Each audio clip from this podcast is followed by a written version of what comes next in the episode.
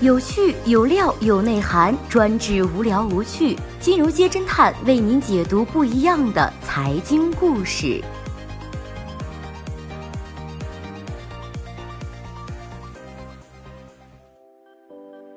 最新关注到的是，当当网怒怼李国庆，这是夫妻店要散伙的节奏。有一个经常因为口无遮拦上热搜的联合创始人是一种什么样的体验呢？当他回答：无聊，这人谁呀？早不是我们家的领导了，快别带着我们家 logo 了。李国庆默默地换掉了自己的微博头像。十二月二十三号，大强子在明尼苏达州的案子终于告一段落，明尼苏达州的检方决定不予起诉。大强子的律师更是在一份声明里披露了更多细节，极其详细地描述了女方如何如何的主动。就在吃瓜群众们对于大佬的私生活之丰富瞠目结舌的时候，当时也是互联网大佬之一的李国庆跳出来支持刘强东，发表了一通婚外性划得来的切身感受，还大方分享了自己的例子。大佬的婚外性观也是非常的骨骼清奇了：一、非性侵只是婚外性，对于股东和员工谈不上伤害；二、不是婚外情，只是性，对于老婆伤害低。三非嫖娼，对于社会风气负面影响低，望今后学会自我保护。虽煞风景，但是划得来。我的小经验，一次和女性发生关系之前，捧着手问：“我们不是爱情，你接受吗？”还一次坠入爱河，在泳池相拥间问：“我们还没有结婚，你接受上床？”侦探君就好奇了，是不是年底了？作为当当联合创始人的李国庆，想给公关部的同事一个表现的机会，特意出来吸引网友火力的呢？可惜当当的小伙伴们并没有 get 到李国庆的这波好意。十二月二十四号，当当官方微博亲自下场盖章，李国庆无聊嘚瑟倒胃口，同时在微博毫不客气地指出，李国庆已经离开当当网管理层决策层有一段时间了。作为当当的联合创始人，被公司指着鼻子教训，这能忍吗？李国庆一个倔强的 boy，当然是忍住了。谁让现在当当网的实控人不是别人，正是他的老婆鱼鱼呢？工商查询工具天眼查显示，鱼鱼当前持有当当网百分之六十四点二的股份，李国庆则占有公司百分之二十七点五一的股份。早在二零一八年一月十六号，当当网就曾经公布过自己公司的组织架构调整安排。调整过后，鱼鱼是当当网的董事长，同时掌握着财政大权。李国庆的 title 则是当当网联合创始人、联合 CEO，只负责公共事业部。这种情况之下，自然是更有话语权的老婆说了算嘛。李国庆的二可是被广大微博网友都盖章定论过的。官微下场怼创始人之后，网友纷纷表示喜闻乐见，因为李国庆敢说敢想的真性情，业内还送过他一个“李大嘴”的称号。最被吃瓜群众们熟知的，大概就是在微博交公粮的事儿。当时李国庆多次在微博上点名淘宝和阿里的假货问题。二零一一年二月二十二号，当时还是支付宝高管，现在是有赞创始人的白鸭发了一条相当挑衅的微博。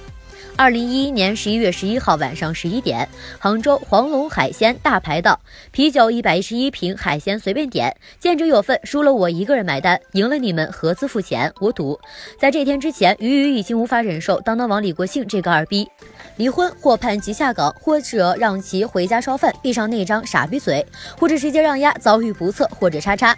随即，李国庆微博公开回应说，刚交了公粮，挺嗨的，一言不合就开撕的大佬也是难得一见。当然，大佬们都是心胸宽广，就算面和心不和，也只会微笑着拿刀捅来捅去。后来李国庆没有离婚，白牙组了个二十个人的小酒局，给公益组织免费午餐基金捐出了一万一千一百一十一元，两个人也算是一笑泯恩仇。不只是怼同行，当初当当上市没有多久，李国庆就把负责自己上市公司的投行大魔都给说懵逼了。李国庆称，很多职业经理人在上市前后遭投行算计，不敢声张，自己为这群人发声，要让魔鬼现形。后来的创业者少吃苦。随后几个美女头像、工作单位显示是当当上市承销商大魔的微博 ID 和李国庆微博大骂了起来：“吃软饭，负盈利，小心做假账会被整到四肢不健全。”二级市场做空当当网等激烈言辞不断，吃瓜群众们是强力围观。不过随即双方都发布了灭火声明，这事儿也就偃旗息鼓了。比起李国庆在微博上的直爽脾气，鱼鱼显得更为克制和理性。他二十二岁就放弃了国内的工作，留学美国读完 MBA，自己在华尔街开了公司。三十二岁的时候，他遇到去美国出差的李国庆，三个月之后两个人结婚。在他看来，大魔女可能并不值得花费精力。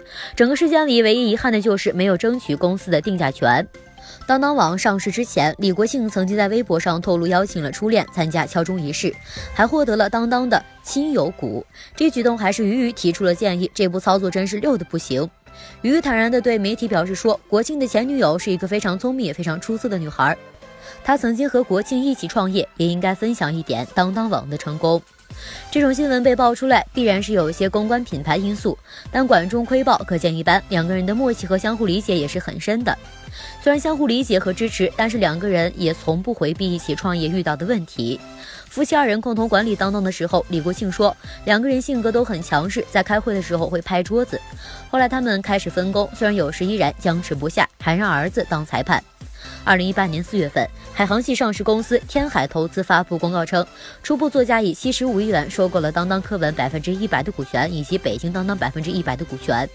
李国庆夫妇也公开释放隐退的信号。李国庆在微博上发了一组旧照，敷衍：“天地孤影任我行，世事苍茫成云烟。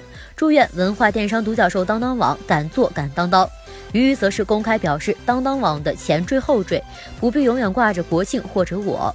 五月二十八号，海航科技召开当当资产重组说明，透露李国庆、俞渝夫妇承诺收购完成之后，不再担任公司董事以及高管人员，会逐步退出公司的决策管理。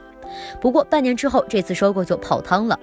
九月二十号，海航科技发布公告，表示终止本次收购，原因在于资本市场下半年以来发生了变化，而同时双方未能就合同的履行情况达成一致意见。但是当当网对于经济观察报表示是海航科技违约。海航发展过程中目前存在流动性困扰，并且称海航科技支付上有障碍，双方的说法不一。当当的下一个接盘者是谁还是未知数。当电商纷纷引入资本、迅速扩张之时，李国庆夫妇先后拒绝了亚马逊、百度和腾讯，不肯让出控制权。当他们想通了，打算卖身海航，又在近半年的拉锯后宣布终止。一次次的错过，让曾经的巨头逐渐沉沦。李国庆曾经坦言：“我们两个成也在于保守，错也在于保守。我们两个是稳健派。大家提到京东，让我们做到这个规模，亏到八九十亿，我们俩没有这个胆。”显而易见的是，曾经被誉为中国亚马逊的当当，如今在互联网竞争格局中已经掉队。十二月初，在中国企业领袖年会上，俞渝表示，二零一八年当当大概有一百亿的销售额，而且在提速扩张。没有银行贷款和资产质押，李国庆则是忙着打造他的全产业链，进军区块链业务，并且不时的在微博打打嘴炮。如今，当当网谴责李国庆言论的事件引发了外界猜测，性格谨慎的鱼鱼或许这一次是真的怒了。李国庆还能继续放飞天性吗？